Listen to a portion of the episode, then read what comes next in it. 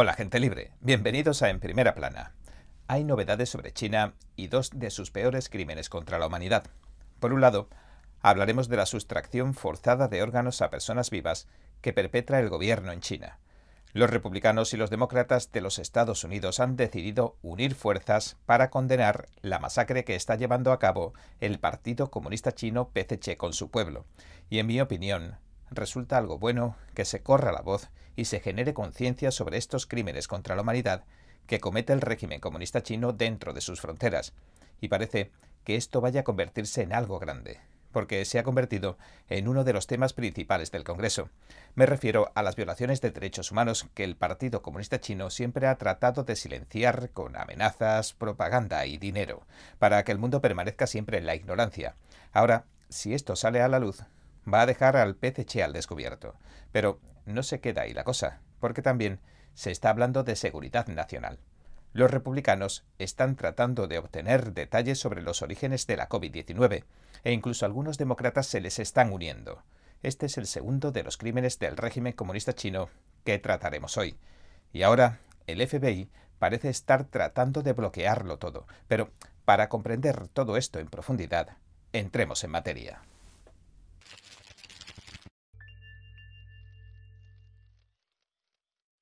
Hagamos memoria. Sabemos que el FBI ha evaluado la posibilidad de que la COVID se haya fugado del laboratorio chino, y vimos como el doctor Fauci salía y trataba de encubrirlo.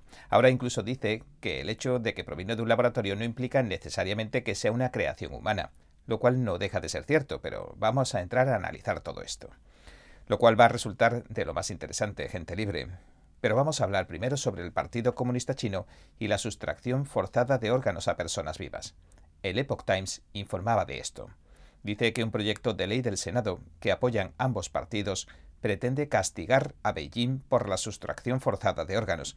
Dice que un grupo bipartidista de legisladores del Senado tiene como objetivo que el Partido Comunista Chino rinda cuentas porque sustrae órganos a la fuerza a los presos de conciencia, muchos de los cuales, como hemos dicho, son creyentes religiosos y, por lo que sabemos, practicantes de Falun Gong una práctica milenaria de meditación budista que el gobierno chino ha querido borrar de la faz de la Tierra sin conseguirlo. Dice que la ley para detener la extracción forzosa de órganos, la S761, autorizaría al Departamento de Estado a denegar o a revocar los pasaportes y los visados de cualquier persona que se haya implicado en la extirpación forzosa de órganos del régimen comunista chino. También exigiría que el gobierno informara anualmente sobre este acto ilícito a países extranjeros e impusiera sanciones a los países que faciliten que se cometan estas atrocidades. El senador republicano Tom Cotton afirmó que cada vez hay más pruebas de que el Partido Comunista Chino ha sustraído y sigue sustrayendo a la fuerza órganos a las personas de los grupos religiosos que persigue, a los presos políticos y a los reclusos, etc. Cotton encabeza el proyecto con el senador demócrata Chris Coons. Esto lo dijo Cotton en un comunicado de prensa el 9 de marzo y añadió que había llegado la hora de que Beijing rindiera cuentas por estos actos atroces. El demócrata Kunz, copresidente de la Comisión de Derechos Humanos del Senado, calificó de cruel e inmoral la sustracción forzosa de órganos y señaló que suele dirigirse contra minorías étnicas y religiosas y algunos de los grupos más vulnerables del mundo. Me enorgullece volver a presentar una ley bipartidista, dijo, para que se detenga la extirpación forzosa de órganos que facultará a la administración Biden para tomar medidas contra quienes practican este crimen despreciable. En realidad, si no recuerdo mal, creo que fue en torno al 2006 o al 2007 que el Epoch Times informaba por primera vez de estas crueldades. Nuestras fuentes en China nos informaron de que el Partido Comunista Chino estaba sacrificando a las personas de fe, a los creyentes religiosos, para alimentar su industria macabra de los trasplantes de órganos, algo completamente demoníaco. Toman a las personas que no se adhieren al pensamiento único comunista como productos desechables que ponen en un estante a los cuales matan para sacarles sus órganos, y por lo general mientras están vivos, pues el órgano, una vez arrancado, tiene una vida muy limitada y de eso depende en gran parte el éxito de un trasplante, especialmente cuando se trata de órganos vitales como el corazón.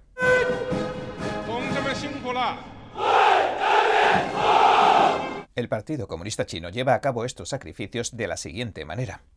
Toma a personas sanas, las recuesta en camillas, a veces incluso sin anestesia, como se ha escuchado en varios testimonios, y les extirpa sus órganos, mientras que todavía siguen vivos. Y mientras siguen vivos, y respirando, y están plenamente conscientes, les extirpan sus órganos para trasplantarlos, matándolos en el proceso. Incluso les quitan la piel a veces. Despellejan a la gente. Hay historias horribles sobre las cosas que les hacen. Esta práctica del Partido Comunista Chino es contraria no solo a la moral, sino también a la cultura china, a la tradición china, porque en la cultura china, y esto es importante saberlo, se le da mucha importancia a preservar el cuerpo en los ritos funerarios. De hecho, en la cultura tradicional china, si usted lee la historia china anterior al comunismo, la profanación de un cuerpo humano se consideraba un pecado mayor. Se consideraba como un gran crimen celestial, básicamente. Y verá, en muchas novelas y libros chinos antiguos, que si una persona iba a ser ejecutada, los condenados a muerte pedían que su cuerpo no fuera profanado. Dicho de otro modo, le tenían más miedo a que su cuerpo fuera profanado que al hecho de que les iban a asesinar. Esta era una de las creencias de la cultura tradicional china que todavía sigue existiendo hoy en día. Por eso la gente en China no suele convertirse en donante de órganos al morir. La mayoría de los países tienen programas de donación voluntaria de órganos, pero China no. Incluso cuando te sacas el carnet de conducir, te dan a elegir en estos países si quieres ser donante de órganos o no. Pero en China, en realidad, no tienen nada de eso, porque la gente se muestra reacia a la donación. Así que la fuente de los órganos en China son los presos que ejecutan. Eso al menos dicen las autoridades, aunque las cifras no casan, según algunos investigadores de renombre como el fallecido excongresista canadiense David Kilgour. Además, en la dictadura china, por supuesto, nos podemos encontrar en el corredor de la muerte a gente que cree en la democracia o a los cristianos que no profesan su fe de acuerdo a las normas del partido. Y esto pasa con todas las religiones, es decir, si sigues los principios de tu religión en lugar de la versión del régimen, van a tratar de reeducarte a la fuerza.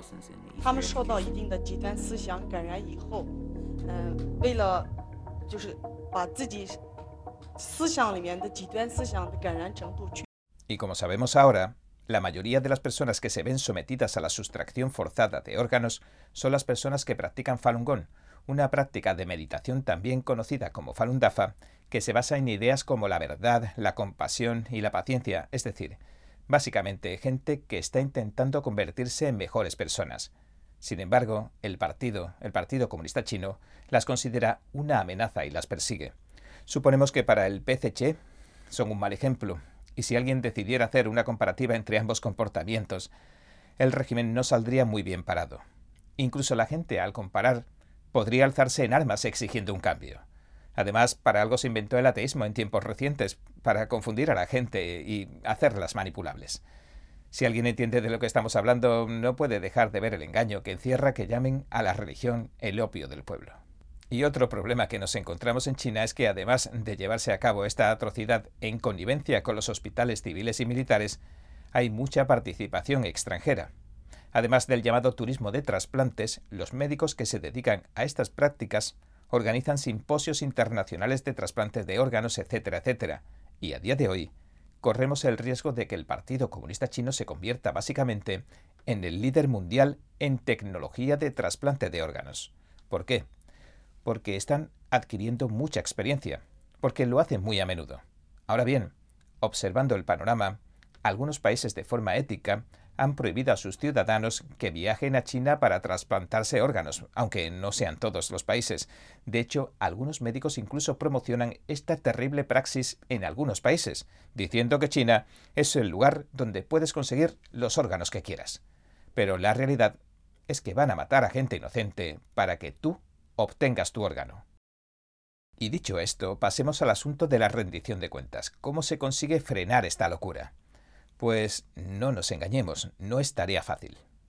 En el Reino Unido, el Tribunal Independiente de China, presidido por Sir Geoffrey Nice, concluyó en 2020 que la sustracción forzada de órganos se ha cometido durante años en toda China y a una escala significativa, y determinaron que no solo los médicos tendrán que rendir cuentas, sino que cualquiera que haya estado involucrado tendrá que rendir cuentas. En este punto, conviene que recordemos que cuando juzgaron a los nazis, durante los juicios de Nuremberg, incluso procesaron a periodistas y a algunos los ahorcaron.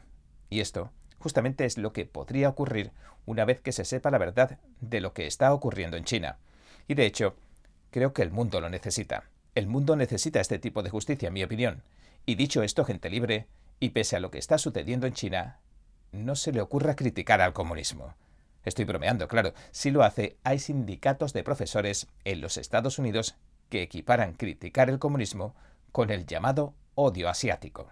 El federalista informó de esto. Señaló que el sindicato de profesores de Virginia está presionando a los demócratas del Senado para que pongan fin al día que conmemora a las víctimas asiáticas del comunismo.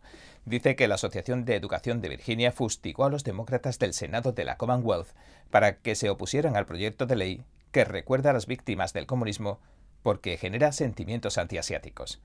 Así que si nos da por criticar el comunismo en China, que vive bajo el yugo del Partido Comunista Chino, si criticamos el hecho de que están usando a los propios chinos como materia prima para la millonaria industria de los trasplantes que ha construido el régimen comunista chino, significa que eres antiasiático. Es decir, a la Asociación de Profesores de Virginia le parece antiasiático que trates de defender los derechos humanos de los asiáticos que persiguen los gobiernos comunistas. Así piensa la Asociación de Educación de Virginia. Menuda educación te van a brindar. Un detalle sobrecogedor y dice que en las últimas semanas los demócratas del Senado de Virginia y el Sindicato de Maestros de Virginia han demostrado que ven la historia como una herramienta para promocionar la ideología racial y no como un medio para entender el pasado. Algunos días después de derrotar a una candidata indioamericana basándose en la ridícula afirmación de que se relaciona con supremacistas blancos, los demócratas en un comité del Senado también han logrado ofender tanto a los asiáticos americanos como a las víctimas del comunismo. El incidente proporciona otras tantas pruebas sobre los problemas que afectan al sistema escolar del ELA, entre los cuales se encontrarían la ignorancia histórica del sindicato, la ideología despierta y la incompetencia educativa. Como dice el artículo, los legisladores demócratas junto con los educadores mostraron poca simpatía por los aproximadamente 100 millones de personas asesinadas por los estados comunistas. La Asociación de Educación de Virginia, que representa a los maestros de las escuelas públicas, dijo que se oponía a la medida porque le preocupa que el proyecto de ley someta a los estudiantes asiático-americanos a sentimientos antiasiáticos, y citó el hecho de que los países de Asia Oriental tienen cuatro de los cinco regímenes comunistas que todavía restan. Bueno, parece que todo este argumento hace aguas por todos lados. En primer lugar, lo que me parece más importante destacar es que un régimen comunista no tiene nada que ver, pero nada de nada con un país o una región. Es algo impuesto. Una cosa es ser chino y otra cosa es hacerte miembro de una organización como el Partido Comunista Chino. El Partido Comunista Chino, de hecho, asumió el poder en China con sangre y mentiras hace algo más de un siglo e introdujo todas esas ideas importadas extranjeras de la cultura comunista, que no existían en China ni en Asia ni en ninguna otra parte hasta hacía poco. ¿Ven cómo tratan de confundir Asia con el comunismo? Pues bien, China no es el comunismo, son dos cosas diferentes. Y ese es el principal caballo de batalla de la propaganda del régimen comunista chino, de siempre. Siempre trata de confundir a su pueblo con esa argucia.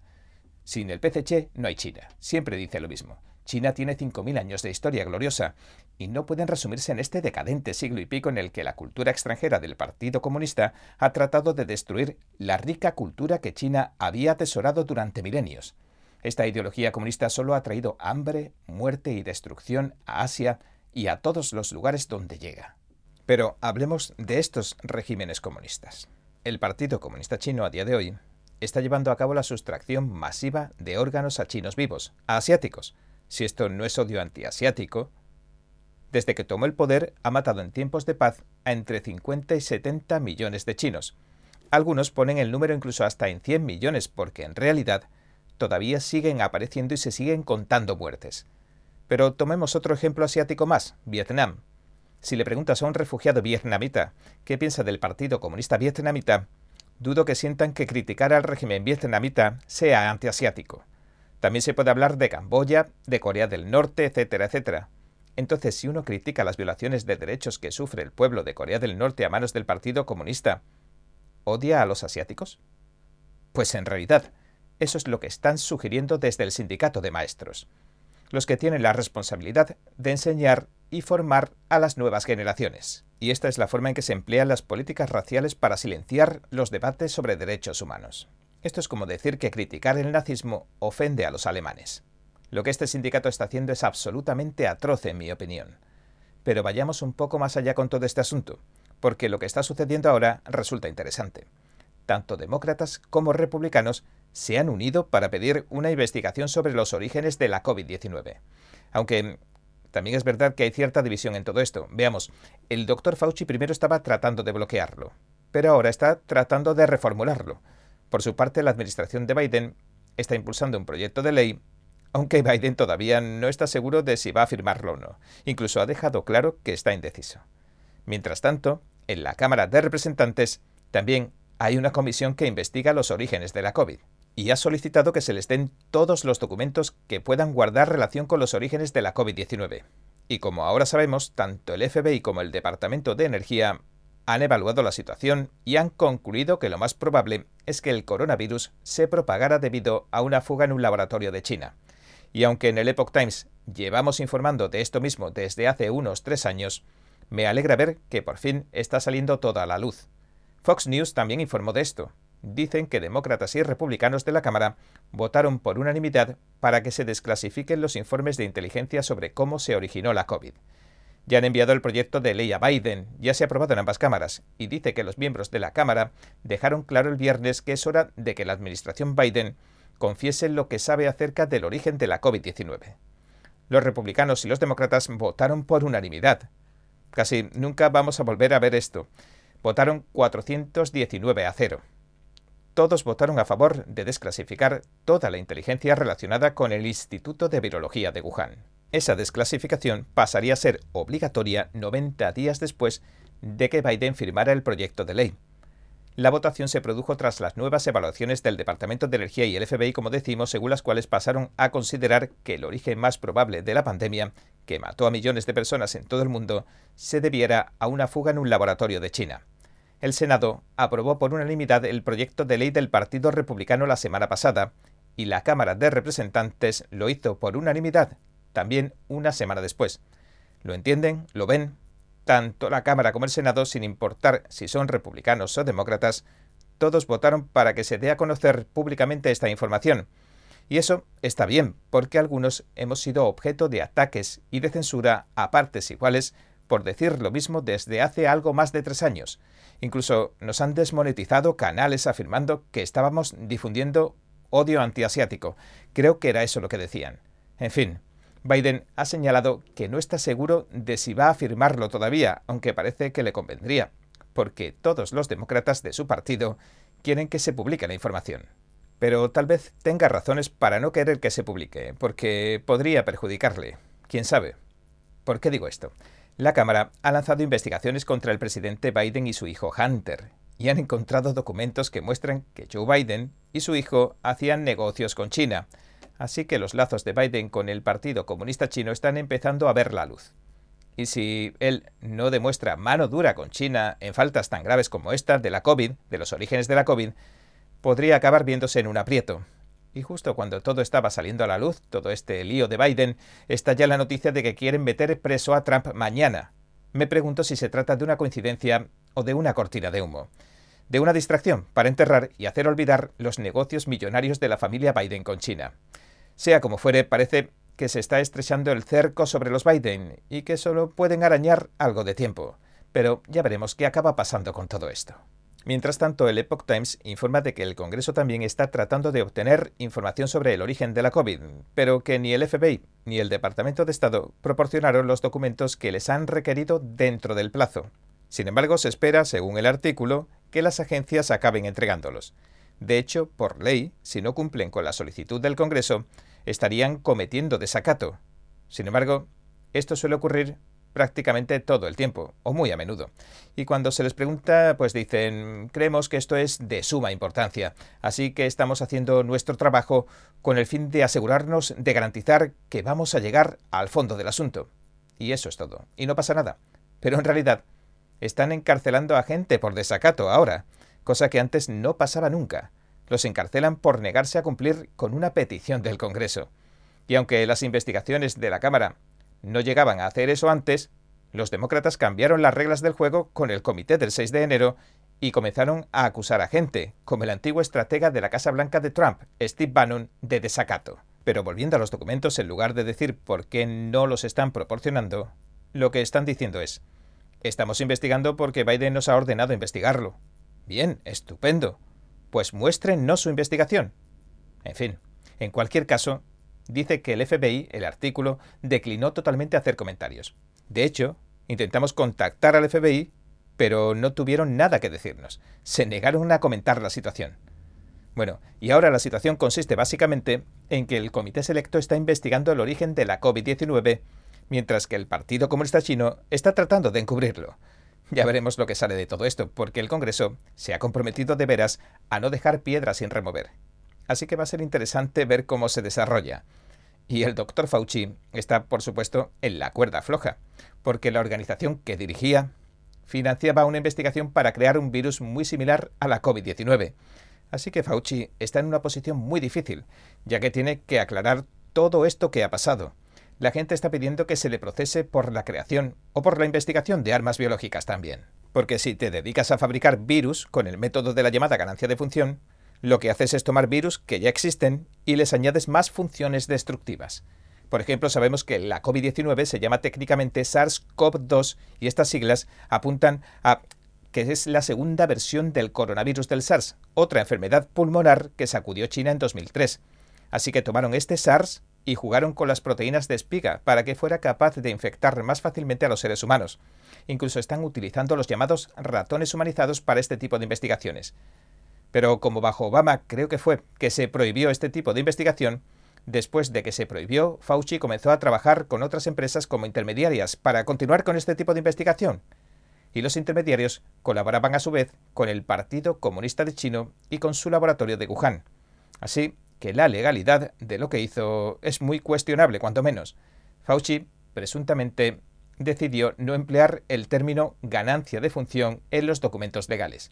Y ahí es básicamente donde están las cosas ahora mismo. Y bueno, este ha sido nuestro episodio de hoy. Gracias por sintonizarnos. Si le gusta nuestro programa, por favor, no olvide darle a me gusta suscribirse y compartir este vídeo con sus amigos y su familia, porque todo el mundo merece conocer los hechos. Una vez más, gracias por ver en primera plana. Nos vemos mañana.